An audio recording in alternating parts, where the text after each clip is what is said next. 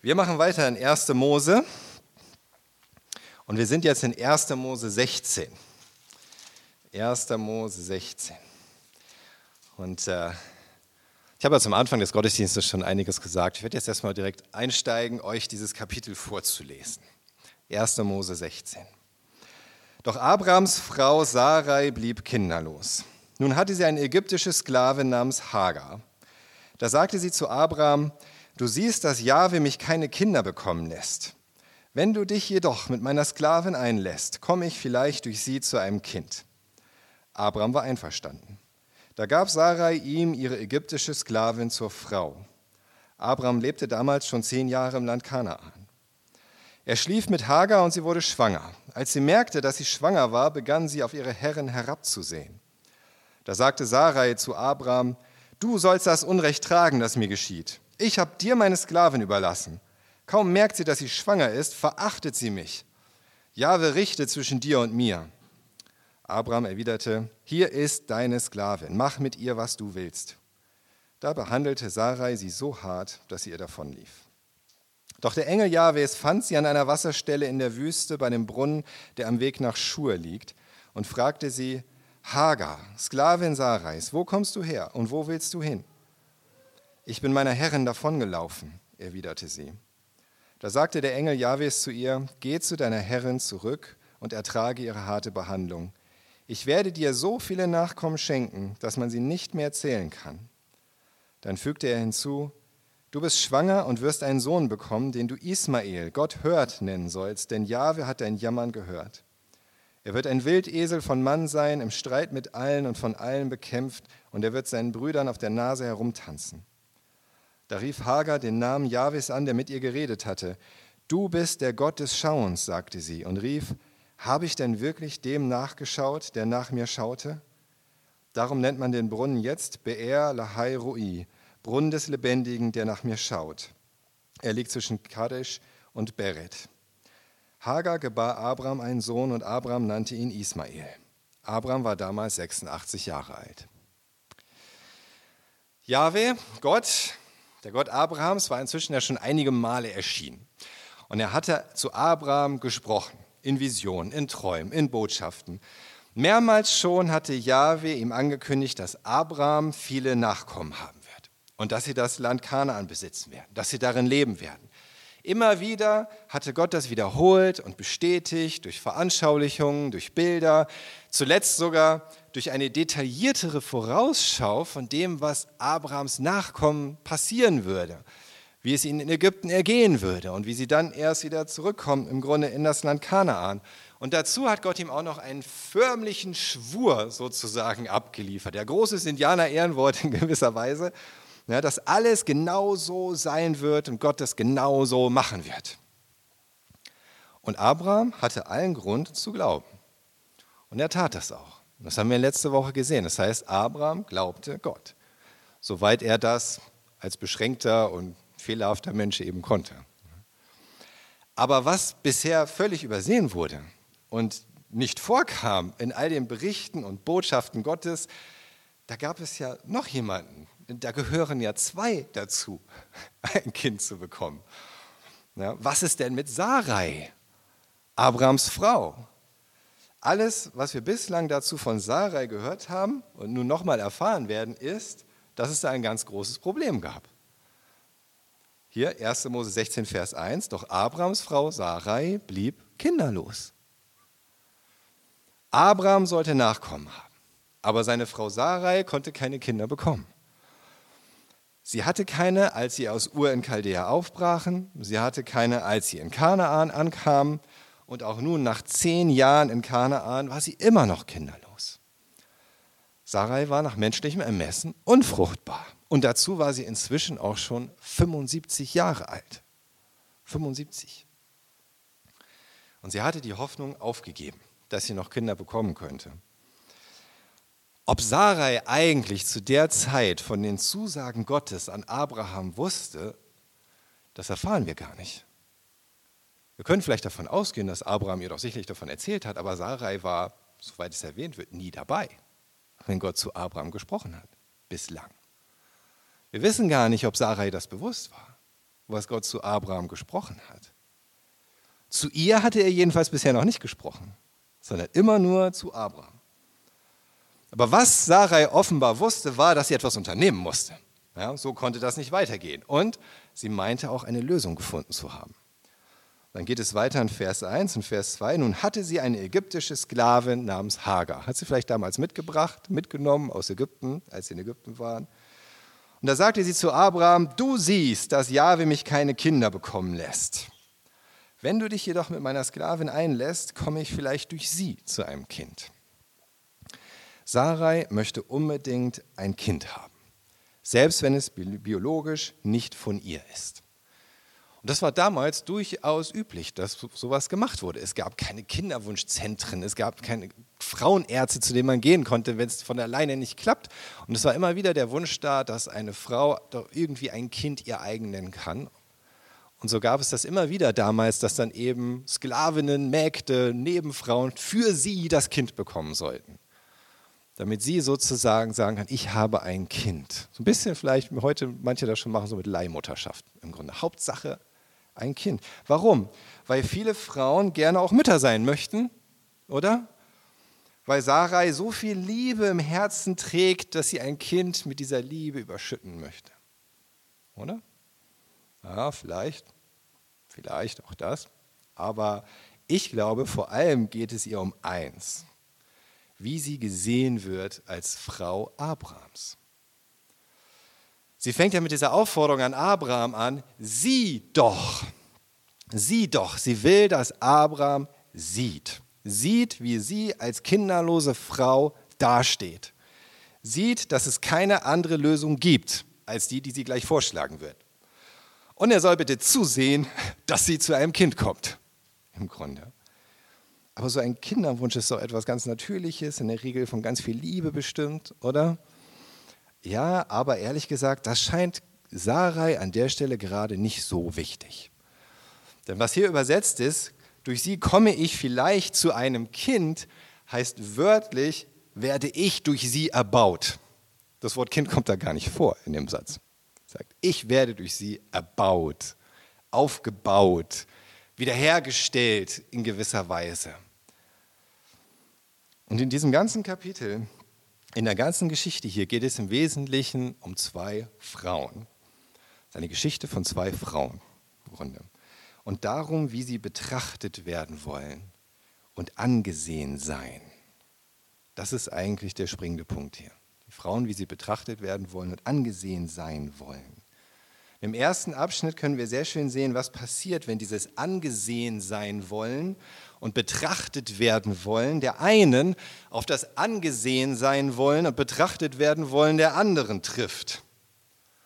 Man könnte auch sagen, toxische Weiblichkeit im Clinch in gewisser Weise.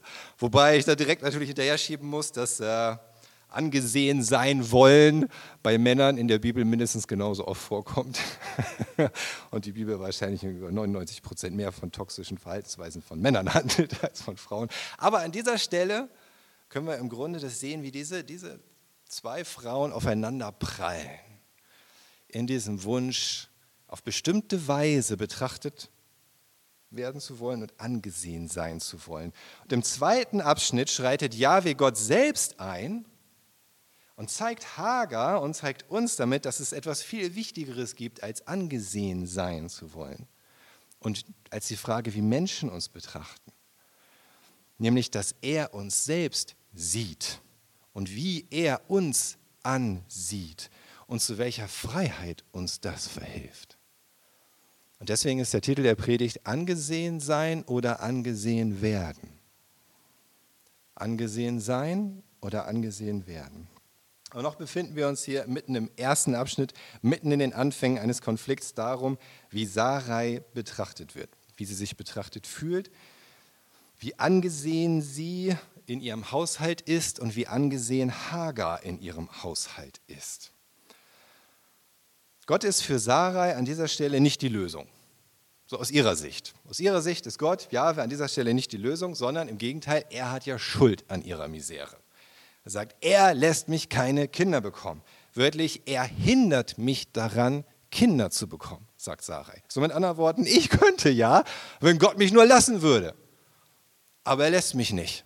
Er hindert mich. Ich kann es gut nachvollziehen, wie Sarai sich Gott gegenüber an dieser Stelle fühlt. Ich habe mich auch Gott gegenüber schon so gefühlt. Bevor ich Jesus kennengelernt habe, dachte ich auch, dass Gott selbst für die negativen Dinge, selbst für mein eigenes Versagen verantwortlich wäre. Und habe ihm die Schuld dafür gegeben. Ich habe ihn im Grunde dafür verflucht. Und natürlich liegt Wahrheit darin, dass Gott alles in seiner Hand hat. Dass er der Herr ist über das ganze Universum und der Herr über das Leben. Und dennoch habe ich Gott verkannt, weil ich ihm dabei schlechte Absichten unterstellt habe. Für das, was er in meinem Leben im Grunde tut. Während er gerade dabei war, mich vorzubereiten darauf, dass ich ihn überhaupt kennenlernen kann. Und mein Herz offen wird für ihn, für das Evangelium. Ich hatte ihm schlechte Absichten unterstellt, so wie Sarai das offenbar auch tut. Und aus ihren Worten spricht hier keine Anerkennung für die Allmacht Gottes. Wenn sie sagt, im Grunde ist es in Gottes Hand, ja, es liegt ja an Gott, dass ich kein Kind habe, das war keine Anerkennung für die Allmacht Gottes an dieser Stelle, sondern lediglich Frust darüber, wie er ihr das vorenthalten kann, was sie sich so sehr wünscht. Das ist ihr Frust. Und zum Vertrauen auf Gott gehört beides. Verstehen, dass er wirklich alles in, Hand, in seiner Hand hat und niemals die Kontrolle verliert, auch in unseren schlimmsten Zeiten. Aber gleichzeitig auch begreifen, festhalten daran, dass er es immer gut meint. Immer. Und dass er alles so fügt und lenkt, dass es sowohl zu seiner Ehre ist, als auch zu unserem Segen.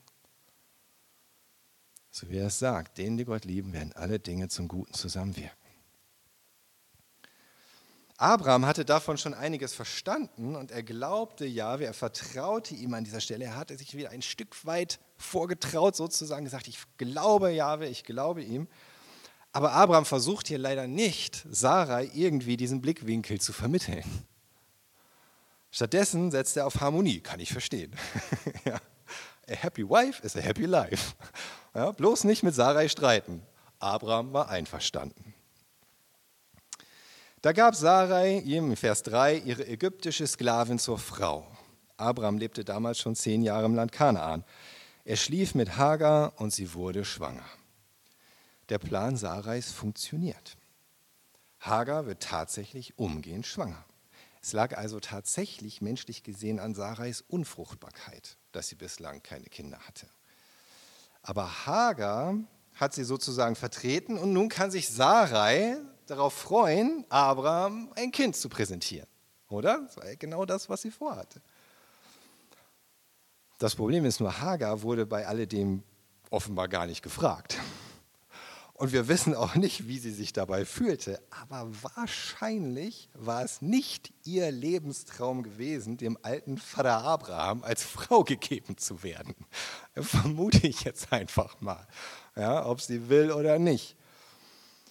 Und dann kommt schon das nächste Problem. Hagar war nicht nur Sarais Magd, sie wurde auch wie eine Sklavin behandelt. Es wurde über ihr Leben entschieden, als sei sie eine Ware oder vielleicht ein Stück Vieh von Abrahams Weiden. Ihr wurde das Gefühl vermittelt, dass sie genauso betrachtet und als solches angesehen wurde.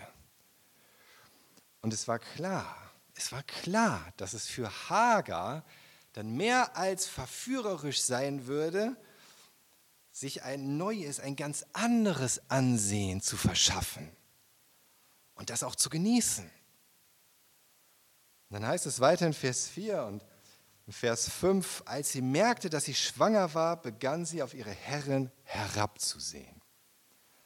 Da sagte Sarai zu Abraham, du sollst das Unrecht tragen, das mir geschieht. Ich habe dir meine Sklavin überlassen.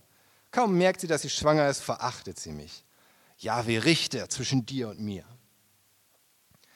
Wörtlich heißt es hier von Hagar, als sie sah, dass sie schwanger war, wurde ihre Herrin Sarai gering in ihren Augen. Alles wieder ums Sehen. Hagar sah, dass sie schwanger war und ihre Herrin wurde gering in ihren Augen. Es geht alles um das Sehen. Hagar sieht, dass sie nun etwas hat, dass sie etwas vorzuweisen hat, das Sarai nicht hat. Sie sieht das und alle können das sehen. Hagar sieht sich selbst auf einmal in einem neuen Licht. Sie ist jetzt nicht mehr die rechtelose und bedeutungslose Sklavin. Sie trägt das Kind des großen Abraham unter ihrer Brust. Sie wird ihm den Nachkommen und Erben schenken, den auch er sich so sehr wünscht. Sie ist nun nicht nur eine weitere Frau oder Nebenfrau Abrahams, sondern sie ist die Frau Abrahams, die er schon allein deswegen ehren und pflegen und hegen sollte und wird, weil sie seinen Nachkommen zur Welt bringen wird. Das macht sie zu etwas Besonderem. Sie sieht das, alle sehen das. Und sie freut sich daran. Ist verständlich. Nach alledem, was vorher passiert ist, oder? Sie sieht sich selbst anders und fühlt sich auch anders. Anders betrachtet. Sie ist jetzt angesehen. Und im Gegenzug sieht sie auf ihre Herren herab.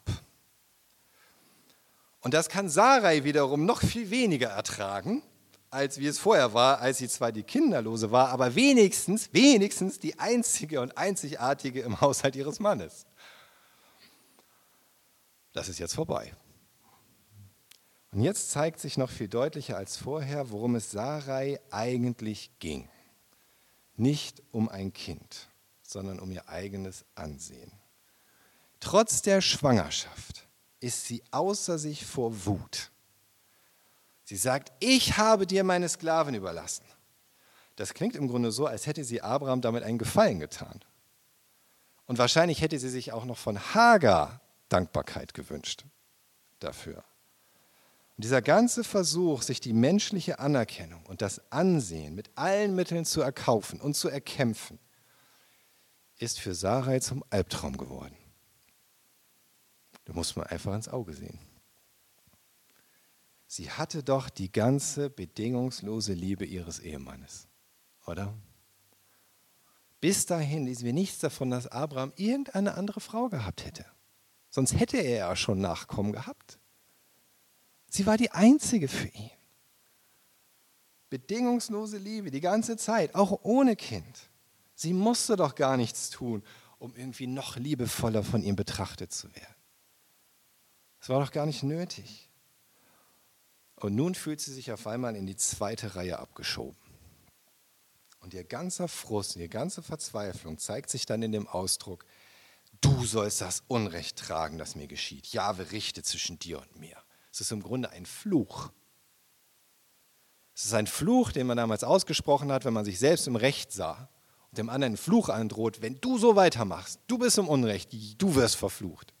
Jahwe wird dich richten. Und das ist das, was Sarai sagt.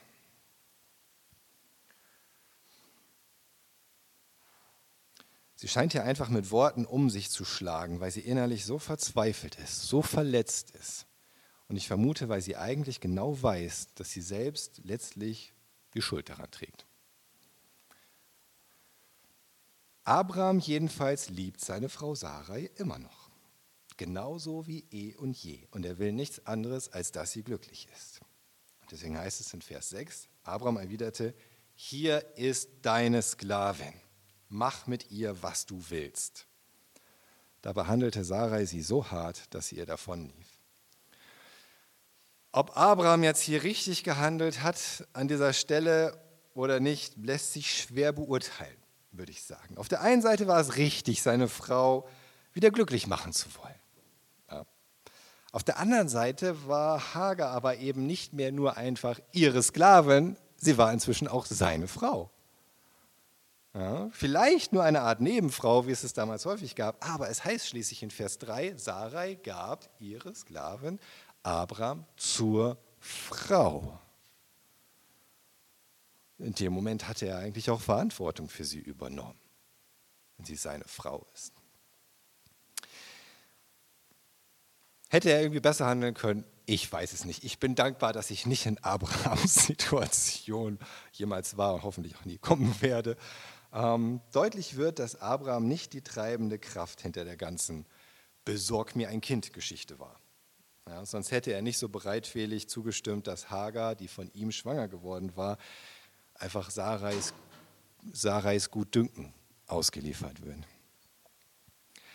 Offensichtlich ist aber auch, dass Hagar, die gerade Aufwind bekommen hatte, ja, sich endlich als etwas Besseres fühlen konnte, als nur eine bedeutungslose Sklavin, die gerade das neue Ansehen, den neuen erhobenen Status genießen konnte, nun wieder zum Spielball wird der Launen und der Eifersucht ihrer Herrin.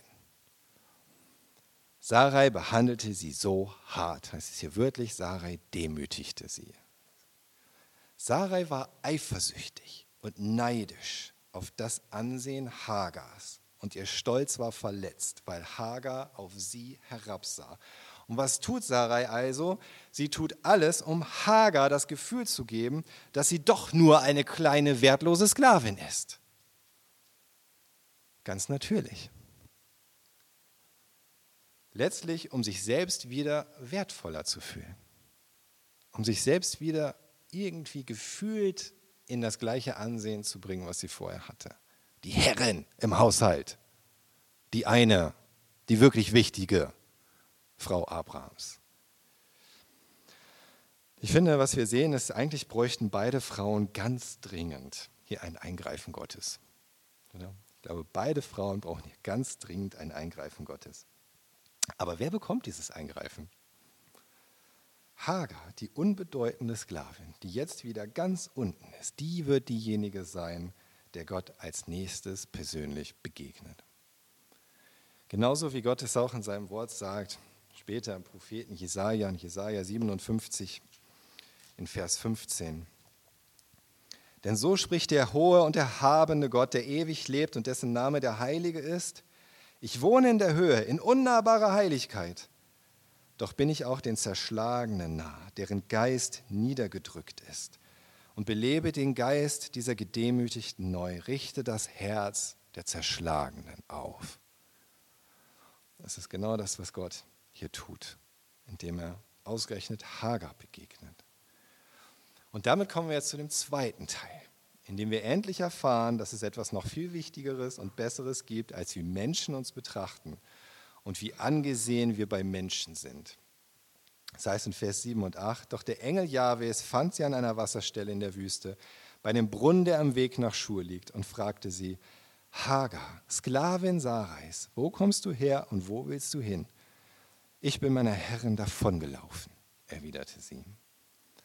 Der Engel Jahwes ist eine Erscheinung von Gottes Gegenwart selbst. In gewisser Weise ist es ein Vorgeschmack darauf, wie Gott in vollkommener Weise in seinem Sohn Jesus Christus später gegenwärtig ist und den Menschen persönlich begegnet. Und vielleicht können wir den Engel Jahwes, der wie Gott selbst im Alten Testament behandelt wird, sogar als Erscheinung des Sohnes Gottes betrachten, bevor der Sohn Gottes Mensch wurde. Was wir aber in jedem Fall hier erkennen können, Jahwe selbst fand Hagar. Jahwe fand Hagar. Und was sagt uns das? Wenn Jahwe sie fand. Wenn er sie gefunden hat, dann hat er sie auch gesucht. Ja? Sie ist ihm nicht egal. Für ihn ist sie nicht unbedeutend. In seinen Augen spielt es keine Rolle, wie angesehen sie ist bei den Menschen. Und er zeigt dir ganz deutlich, dass er sie sowohl kennt als auch sie ernst nimmt. Er sagt, Hagar, Sklavin Sarais. Oh, wenn diese Ansprache zeigt schon, er kennt sie, er weiß, wer sie ist. Offensichtlich. Und weiß damit natürlich auch alles andere über sie. Und dennoch fragt er, wo kommst du her und wo gehst du hin? Wo willst du hin? Mit anderen Worten, was geht in dir vor? Was willst du jetzt tun? Gott beurteilt sie an dieser Stelle nicht, sondern er begegnet ihr. Er begegnet ihr auf Augenhöhe, sozusagen, in Anführungszeichen. Er will, dass Hagar erkennt, dass er ein Gott ist, der selbst mit ihr, einer Sklavin, eine persönliche Beziehung führen will. Und Hagar ist ganz ehrlich mit ihm. Das ist eigentlich erstaunlich, wenn sie sagt, ich bin meiner Herrin davongelaufen. Das wäre damals ein Schuldeingeständnis gewesen, was äh, Hinrichtung gerechtfertigt hätte, als Sklave einfach davon zu laufen. Aber sie ist ehrlich. Und dann geht es weiter in Versen 9 bis 12. Da sagte der Engel Jahwes zu ihr: Geh zu deiner Herrin zurück und ertrage ihre harte Behandlung. Ich werde dir so viele Nachkommen schenken, dass man sie nicht mehr zählen kann. Dann fügt er hinzu, du bist schwanger und wirst einen Sohn bekommen, den du Ismael, Gott hört nennen sollst, denn Jahwe hat dein Jammern gehört. Er wird ein Wildesel von Mann sein, im Streit mit allen, von allen bekämpft und er wird seinen Brüdern auf der Nase herumtanzen. Hagar bekommt hier eine ganz ähnliche Zusage wie ihr Herr, der große Abraham. So eine Zusage bekommt im Grunde Hagar hier. Nachkommen wird sie haben so viele, dass man sie nicht mehr zählen kann. Und als Beweis für die Zuverlässigkeit seiner Ankündigung sagt Jahwe Hagar voraus, dass sie einen Sohn bekommen wird, was sie zu dem Zeitpunkt noch nicht wissen konnte. Und auch die Zukunft des Sohnes und seiner Nachkommen ist vorgezeichnet. Er sagt, seine Nachkommen werden vielen auf die Nerven gehen, im Grunde, ihn auf der Nase herumtanzen, wörtlich vor dem Gesicht sein, ob sie wollen oder nicht, den anderen Völkern. Was im Grunde ihre Widerstandskraft bedeutet, ihr unbeugsames Wesen. Und im Grunde sagt Gott damit zu der Sklavin Hagar, deine Nachkommen werden keine Sklaven sein sondern werden den anderen auf der Nase rumtanzen.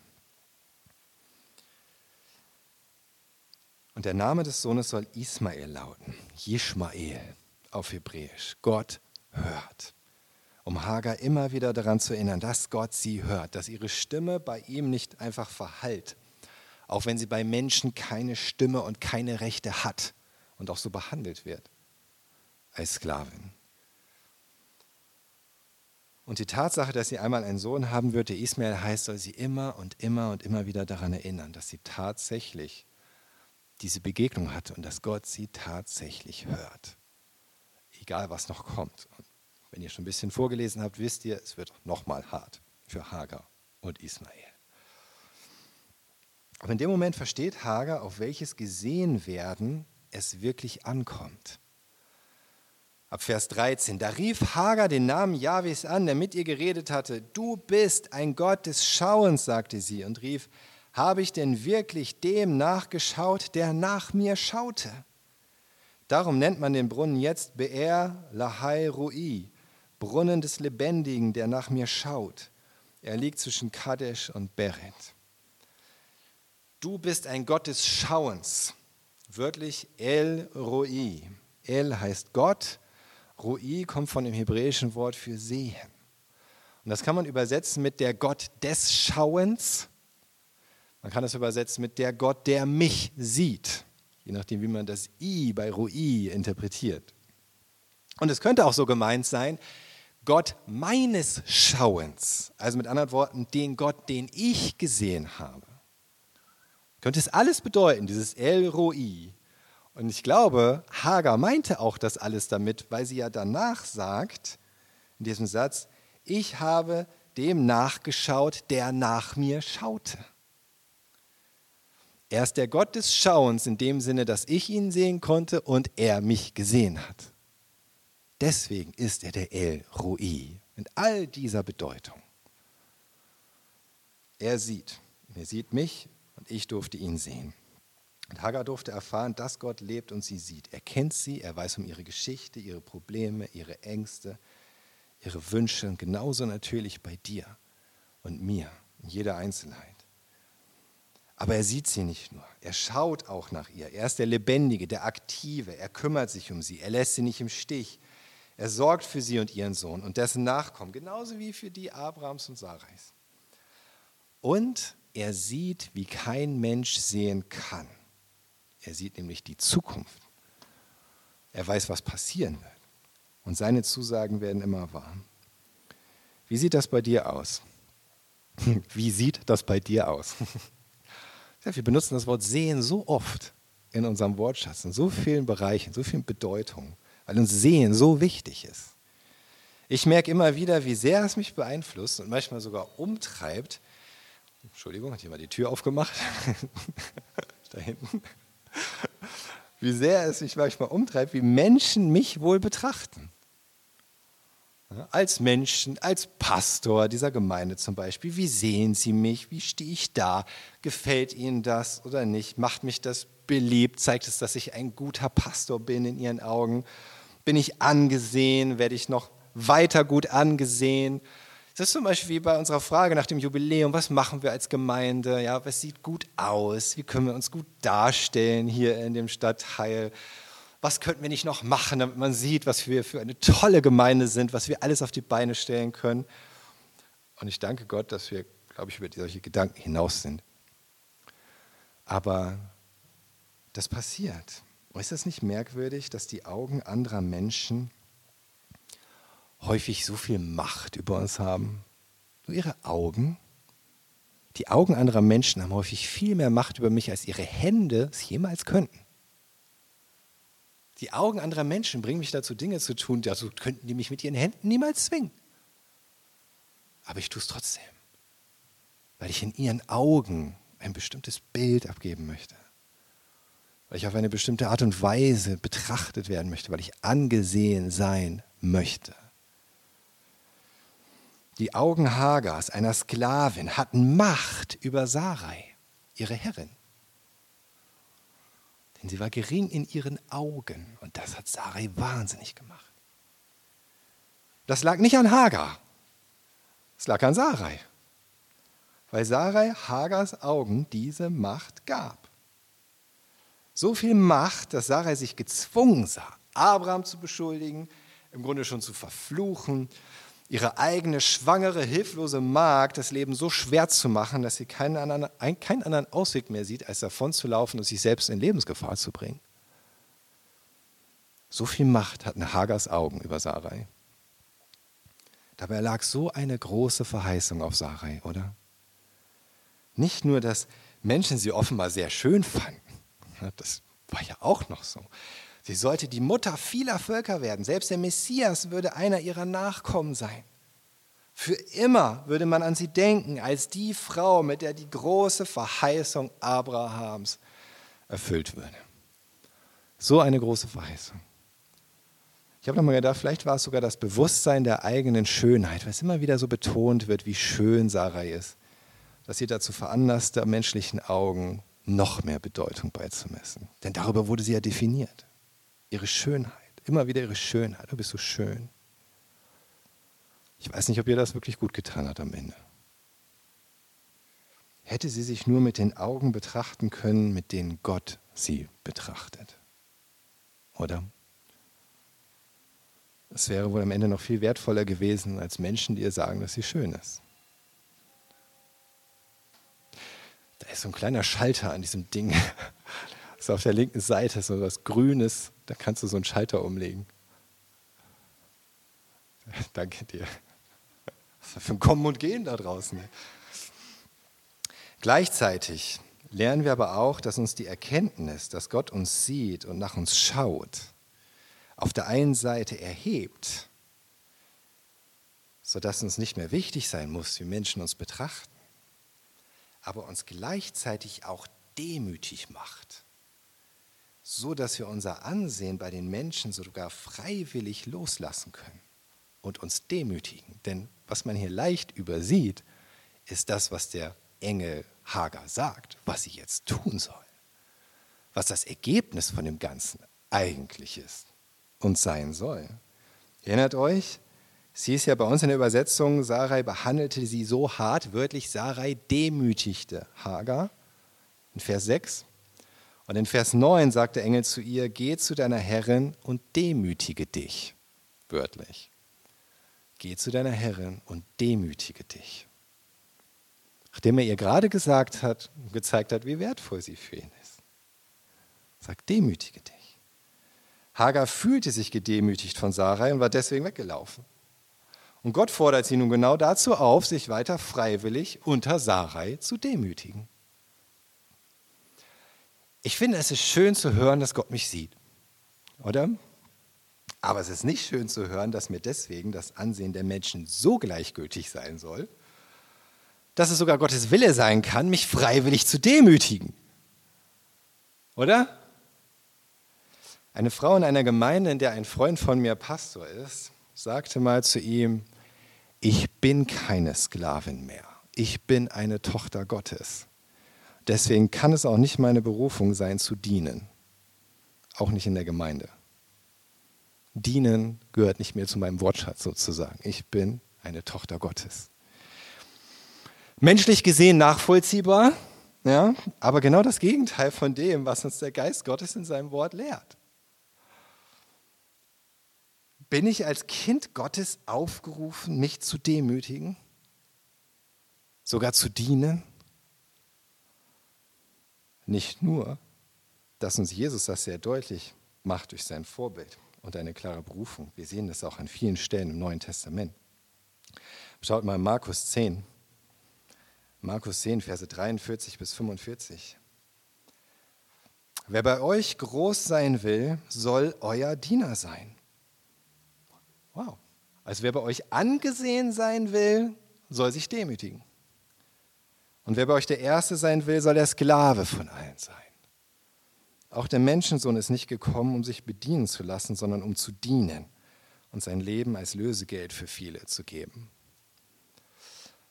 Aber gilt das jetzt vielleicht auch für Bereiche außerhalb der Gemeinde? Kann es Gottes Wille sein, dass ich mich von Menschen demütigen lasse und das demütig ertrage, weil ich weiß, dass Gott mich sieht und wie Gott mich sieht?